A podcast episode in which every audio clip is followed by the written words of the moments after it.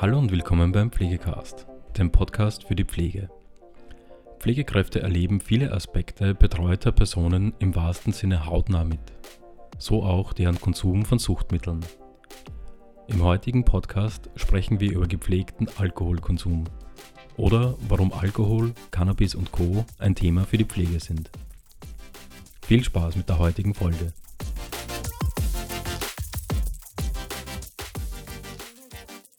Ist Sucht und Pflege tatsächlich ein Thema? Sucht ist eine sehr weit verbreitete Erkrankung und eigentlich kann es alle betreffen. Äh, ältere und pflegebedürftige Personen sind sogar eine besonders gefährdete Zielgruppe, würde ich mal sagen, aus unterschiedlichen Gründen. Aber es ist auch die Zielgruppe, wo das größte Tabu herrscht, dieses Thema anzuschauen oder anzusprechen. Aber prinzipiell gilt, ja, Sucht in der Pflege ist ein Thema und sogar ein sehr wichtiges. Der Verein Dialog ist die größte ambulante Suchthilfeeinrichtung in Österreich mit sechs Standorten in Wien. Wir behandeln Menschen mit einer Suchtmittelabhängigkeit von legalen und illegalen Substanzen und im Bereich der Onlinesucht. Martin Weber, du bist psychosozialer Mitarbeiter, Trainer und Qualitätsbeauftragter im Verein Dialog und du schulst im Rahmen deiner Tätigkeit Personen, die im Pflegebereich arbeiten. Basis der Schulungen ist ein Handbuch, das von der Sucht- und Drogenkoordination Wien in Zusammenarbeit mit Pflegeeinrichtungen und Einrichtungen der Suchthilfe erstellt wurde. Danke, dass du dir heute für das Interview Zeit nimmst äh, und uns erzählst, was das Thema Sucht und Substanzkonsum gerade im Pflegebereich so besonders macht. Sehr gerne. Dann starten wir vielleicht gleich äh, mit der ersten Frage. Wie ist das? Werden Suchtkranke überhaupt alt? Ja, natürlich. Es gibt äh, viele ältere Suchtkranke und suchtkranke Menschen können auch alt werden. Ähm, natürlich hängt das äh, davon ab, wie sich ihr Gesundheitszustand darstellt und dann auch ihre Lebenserwartung, äh, was sie konsumieren, wie viel sie konsumieren und auch wie riskant sie konsumieren. Es ist ja so, dass sich nicht jede Suchterkrankung gleich schnell entwickelt. Nehmen wir zum Beispiel den Alkohol. Viele Menschen trinken ihr ganzes Leben lang mäßig Alkohol äh, und manchmal sehen wir, dass der Konsum aber über die Jahre unmerklich steigt. Da kann es auch bestimmte Lebenseinschnitte geben. Also es kann eine Krise sein oder eine große Veränderung. Und da kann der Alkoholkonsum dann plötzlich eine andere Funktion einnehmen, nämlich mich in dieser Krise zu unterstützen. Und da steigt die Gefahr, dass ich eine Abhängigkeit entwickle. Wir sehen zum Beispiel viele ältere Menschen, die eine Alkoholabhängigkeit haben, die aber mehr oder weniger vom Umfeld akzeptiert wird, weil es eben so schleichend gegangen ist und das niemand so richtig gemerkt hat. Ein ganz anderes Beispiel ist die Heroinabhängigkeit. Früher war es so, dass die Konsumenten und Konsumentinnen von Heroin tatsächlich sehr früh gestorben sind. Jetzt gibt es eine neue Behandlung, also so neu sind die gar nicht mehr, äh, die Substitutionsbehandlung, das heißt die Gabe von Ersatzmedikamenten. Und dadurch hat sich viel verändert. Diese Menschen werden älter, aber sehr oft haben sie früher einen Pflegebedarf als andere. Und da stellt natürlich das gesamte Pflegesystem vor einige Herausforderungen. Äh, dazu gibt es aber ein eigenes Handbuch auch, das entwickelt wurde äh, von der Suchthilfe und den Pflegeeinrichtungen und da werden viele dieser Fragen beantwortet. Mhm.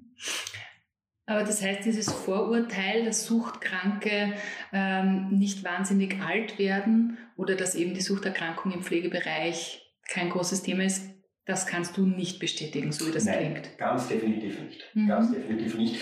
Äh, man muss auch sagen, äh, eben was ich vorher auch versucht habe zu sagen, manche Suchtkranke haben früher sogar einen Pflegebedarf. Mhm, das heißt, die Personen haben auch eine längere Vorgeschichte ähm, mit dem Substanzkonsum. Man kann in den meisten Fällen davon ausgehen.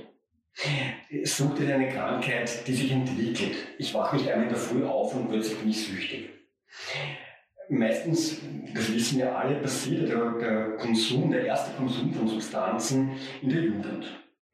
Äh, wenn man älter wird, beendet man diesen Konsum oder ich konsumiere genussvoll weiter. Äh, und eben nur bei manchen äh, übernimmt eine bestimmte lebensbegleitende Funktion äh, und das ist dann meistens ein missbräuchlicher Konsum, eben wenn ich damit zum Beispiel Probleme lösen möchte. Ich kann mich daran gewöhnen und hinter dieser Gewöhnung würde dann vielleicht die Sucht stehen im schlimmsten Fall. Prinzipiell kann man sagen, es ist ja höchst unwahrscheinlich, dass ein 50-Jähriger zum ersten Mal ein Glas Wein trinkt oder plötzlich einen Joint raucht oder Ecstasy nimmt. Mhm. Also das ist eher, eher die, die, die unwahrscheinliche äh, Variante. Wobei es da schon eine Ausnahme gibt und das sind am ehesten die Medikamente. Mhm. Also bei Schmerz- und Schlafmitteln äh, sehen wir schon auch, dass es ähm, eben einen späteren Einstieg gibt. Ganz besonders auch bei Benzodiazepinen. Das ist eine Gruppe von Schlafmitteln, die rasch und relativ stark abhängig macht. Und die werden auch sehr häufig älteren Menschen verschrieben äh, und leider äh, wird nicht immer auf die Gefahr hingewiesen. Gibt es dazu eigentlich Zahlen, wie viele Menschen das betrifft? Ja, also es gibt äh, im Bereich der Medikamente schon Schätzungen, aber wir gehen von einer so hohen Dunkelziffer aus, dass ich eigentlich jetzt ungern eine Zahl nennen würde. Überhaupt ist das Thema Sucht im Alter extrem tabuisiert. Ähm, wenn wir an suchtkranke oder konsumierende Personen denken, sehen wir immer so Jugendliche, die vollkommen betrunken oder anders beeinträchtigt durch die Stadt irren. Aber wir sehen nicht äh, die ältere Dame, die ihren Lebensabend in einer Einrichtung genießt, äh, regelmäßig Medikamente schluckt, die sie eigentlich vielleicht gar nicht bräuchte oder deren Alkoholkonsum über der Norm liegt. Aber geht mich als Pflegenden das eigentlich was an, wenn jemand, den ich pflege, zu viel Alkohol trinkt oder Medikamente nimmt, wo ich mir denke, hm, die sind vielleicht gar nicht so notwendig? Geht mich das was an? Naja, schon. Was ich aber auf alle Fälle sagen kann, also es geht nicht darum, jemandem etwas zu verbieten. Das kann ich auch nicht. Wenn es eine legale Substanz ist, zum Beispiel Alkohol, äh, kann ich nicht sagen, das darf du nicht oder das dürfen sie nicht. Es geht aber immer um die Frage, welche Auswirkungen hat der Konsum äh, und äh, beeinträchtigt das den Kontakt? Äh, kann ich einen Auftrag voll ausfüllen? Und da muss ich eben wieder auch unterscheiden. Handelt es sich um eine Suchterkrankung oder um eine akute Beeinträchtigung? Aha, was ist da der Unterschied? Naja, bei einer akuten, akuten Beeinträchtigung geht einmal ein Konsum voraus. Das heißt, äh, ich habe irgendeine Substanz eingenommen, äh, die die Wahrnehmung, das Verhalten und die Zurechnungsfähigkeit verändert, meistens einschränkt. Das kann eine einmalige Berauschung sein. Also zum Beispiel, äh, wenn ich auf, bei einer Feier etwas trinke oder auch wenn ich aus Versehen eine zu hohe Dosis von Medikamenten nehme. Das ist dann eine akute Beeinträchtigung. Bei einer Suchterkrankung äh, schaut es ein bisschen anders aus. Da wird regelmäßig, sehr häufig auch täglich konsumiert. Manchmal sind da auch Rituale dahinter, zum Beispiel immer am Abend äh, ein, zwei, drei Gläser Wein zu trinken. Manche Personen fallen dann noch gar nicht auf. Also wenn wir zum Beispiel an Spiegeltrinker und Trinkerinnen denken oder an äh, Personen, die regelmäßig Benzodiazepine also Schlafmittel in geringer Dosis äh, zum Schlafen einnehmen. Das heißt, du unterscheidest ein bisschen zwischen jemandem, der konsumiert und jemandem, der eine Suchterkrankung hat. Ja. Und woran erkenne ich als Pflegender oder als Pflegende diesen Unterschied? Naja, man muss mal vorausschicken, eine Diagnose für eine Suchterkrankung kann de facto nur ein Arzt oder eine Ärztin stellen. Also es gibt auch andere Berufsgruppen, klinische Psychologen, Psychologinnen oder Psychotherapeuten und Psychotherapeutinnen. Aber klar ist, dass äh, eine Diagnose wirklich gestellt werden muss von einer Fachperson und die Diagnosekriterien sind im Diagnosehandbuch im ICD-11 inzwischen äh, festgeschrieben. Als Laie bin ich aber im Alltag häufig mit Menschen konfrontiert, äh, wo der Konsum trotzdem auffällt, nämlich sehr oft durch die Häufigkeit oder die Intensität. Manchmal werde ich auch Entzugserscheinungen bemerken. Äh, zum Beispiel am Morgen oder auch manchmal im Laufe, im Laufe des Tages. Entzugserscheinungen können sich äußern in Zittern, in Anspannung, Gereiztheit, Aggressivität. Manche Leute haben aber auch Schmerzen, Halluzinieren und manche fallen dann auch wirklich ins Delir. Was gefährlich klingt. Was muss ich da tun? Ja, es ist auch gefährlich. Also das ist definitiv äh, so und deswegen braucht es im Fall einer akuten Entzugssymptomatik auf alle Fälle medizinische Hilfe. Äh, ein Alkoholentzug kann sogar tödlich sein. Mhm. Äh, ist aber wichtig, es gar nicht so weit kommen zu lassen. Äh, deswegen raten wir sehr stark, betreute Personen auf ihren auffälligen, regelmäßigen Konsum anzusprechen.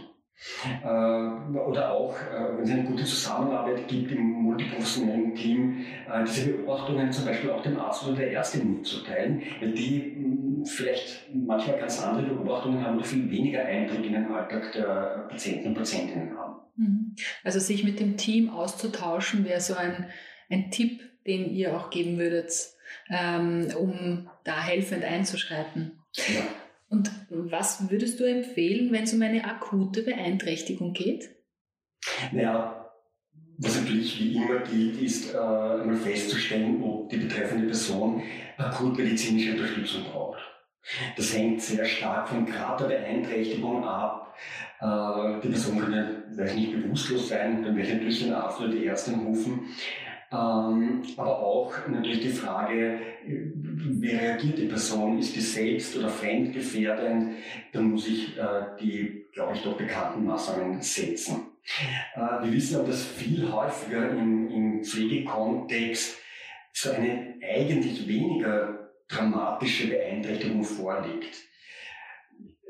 Wobei weniger dramatisch äh, heißt nicht, dass es nicht sehr unangenehm sein kann. Wenn zum Beispiel die Hemmschwelle sinkt, mhm. äh, wir hören immer wieder von, von äh, Pfleger und Pflegerinnen, so von verbalen oder körperlichen Attacken oder so eine unangenehme Distanzlosigkeit bis hin zu Übergriffen.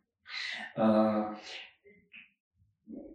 ich finde es sehr wichtig, auf die eigenen Grenzen zu schauen.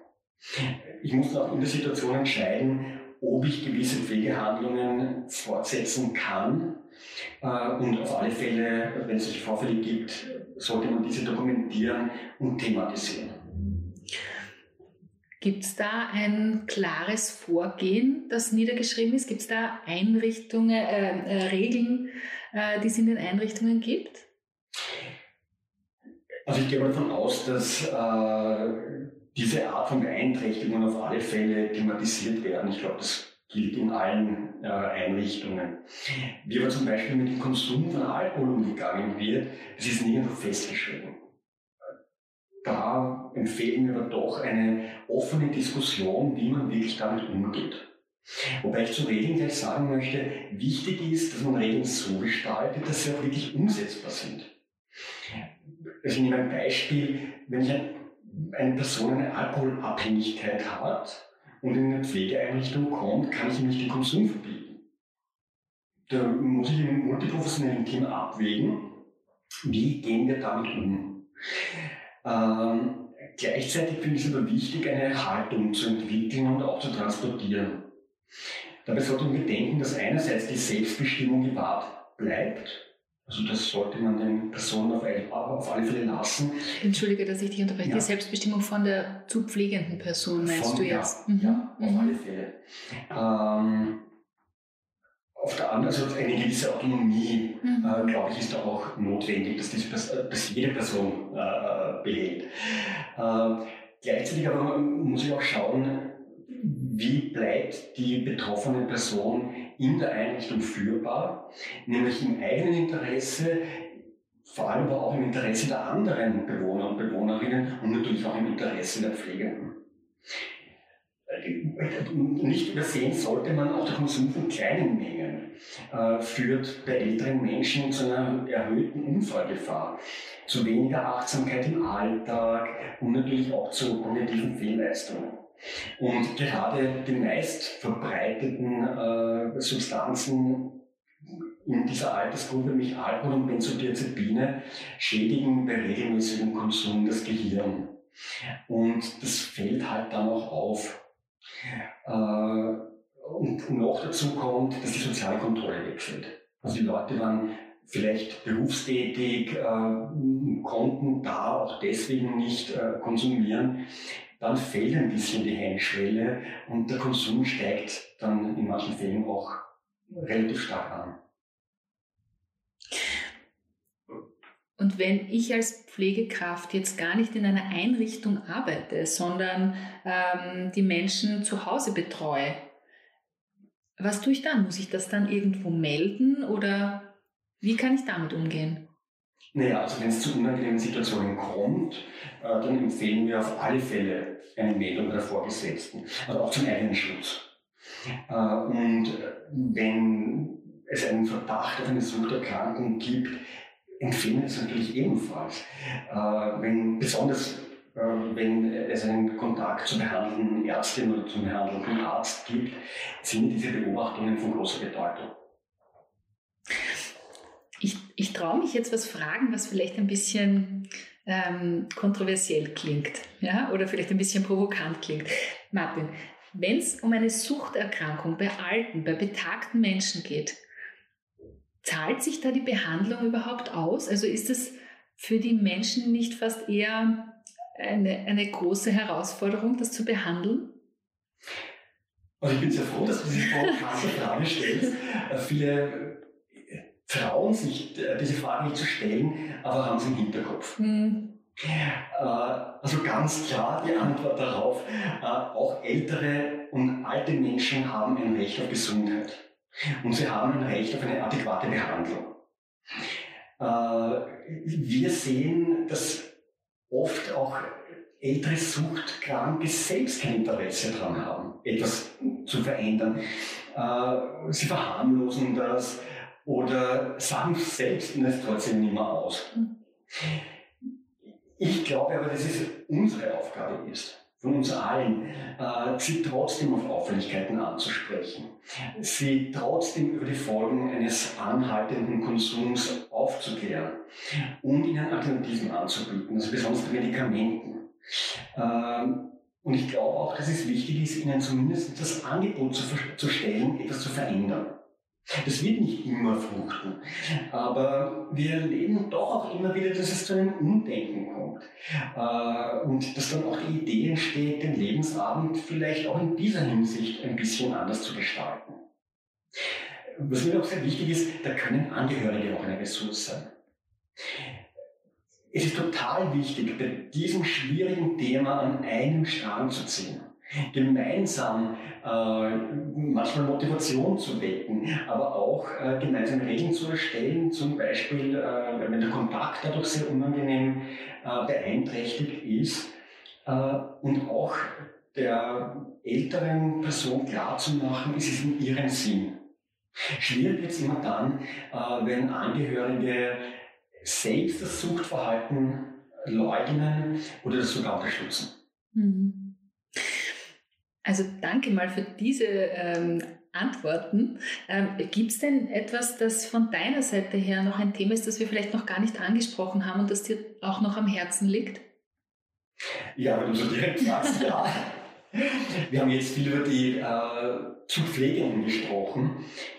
Mir ist es aber ein wirklich großes Anliegen, jetzt auch am Ende noch ein Augenmerk auf die Pfleger und Pflegerinnen zu legen. Sie sind in einem extrem fordernden Job tätig.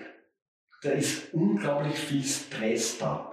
Äh, da geht es auch um etwas, da geht es um äh, Menschen, Menschenleben, da geht es um sehr viel Kontakt und ich glaube, äh, in diesem Beruf erlebt man sehr, sehr viele belastende Situationen. Dazu kommen dann die unregelmäßigen Arbeitszeiten, der Schichtdienst, ähm, naja, man muss auch ganz ehrlich sagen, dass die äh, Wertschätzung für die Tätigkeit ja oft auch nicht so hoch ist. Von der Bezahlung reden schon gar nicht. All das sind Risikofaktoren für eine Suchterkrankung. Und deswegen würde ich gerne am Schluss auch das mitgeben, bitte schauen Sie auf sich. Äh, schauen Sie auf den eigenen Konsum. Und wenn Sie merken, Sie brauchen Unterstützung, dann holen Sie sich die. Und wenn es um Substanzen geht, auch äh, in der Suchthilfe. Super, vielen, vielen Dank für dieses äh, Interview, dass du uns Rede und Antwort gestanden bist. Und so wie ich das jetzt verstehe, egal ob man eine äh, Tätigkeit in dem Bereich hat oder selbst betroffen, sich selbst betroffen wähnt oder einfach Fragen hat, kann man sich bestimmt auch in Zukunft an dich und an den Verein Dialog wenden. Selbstverständlich. Perfekt, dann herzlichen Dank und einen schönen Tag noch. Danke. Ja, das war es auch schon wieder mit der heutigen Folge Pflegecast. Wenn Ihnen diese Folge gefallen hat, freuen wir uns, wenn Sie unseren Podcast abonnieren. Weitere Informationen zum Thema Pflege und allem, was dazugehört, finden Sie auf unserer Webseite www.pflegenetz.at oder unserem YouTube-Kanal Pflegenetz und unseren Social-Media-Kanälen. Alle Links zur aktuellen Folge sowie unseren Webseiten finden Sie in der Beschreibung. Bis zum nächsten Mal.